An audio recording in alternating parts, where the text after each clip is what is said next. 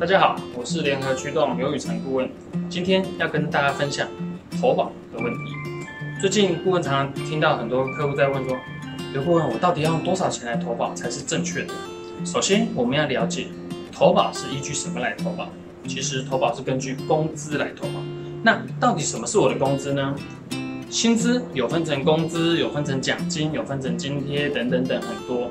那也有许多公司可能会有薪资结构，所以他领到的钱呐、啊，可能薪资条上面写的是本薪，哦，可能是底薪或本薪，加上伙食津贴、全勤奖金、交通补助、哦，业绩奖金、职务加给等等等很多项目。好，好，那到底哪些钱算是我的工资？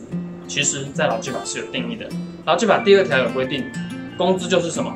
因工作获得的报酬，不管你是计日的、计时的、计件的，都是因工作获得的报酬，或者是其他任何名义的经常性给予。简单的说，你每个月都领到这么多钱，不管这些钱是什么样的科目组成，那这么多钱就是你的工资。所以啊，很多公司可能会用底薪来投保，会用底薪来算加班费等等这些，好，这个都是会有问题的。要让全部的钱用工资来算，用工资来投保。好。所以并不是用底薪投保哦，大家要注意到。那这边另外提醒大家一件事情，就是万一有薪资比较高的朋友，我们的劳保的投保集聚是最高，目前来讲是四五八零零。所以如果你的薪水是高于四五八零零的，虽然你的劳保投保四五八零零。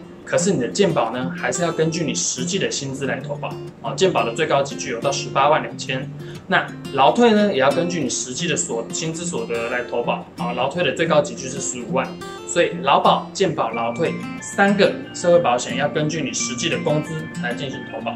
那你的所得领到了多少钱呢？计约于两个级距之间，那我们要投保高的那个级距。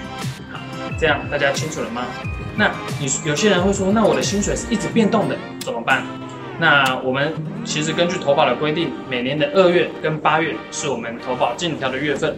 好，那我们要看二月跟八月的前三个月平均工资是多少，那我们再来调整我们的投保哦。以上是今天的分享，你做对了吗？感谢您的收看，如果你喜欢我们的影片。请按赞、分享及订阅，观看更多的影片。如果想了解更多的资讯呢，也欢迎点选下方的链接。如果有想知道的议题，也可以留言让我们知道。以上，谢谢今天的收看，拜拜。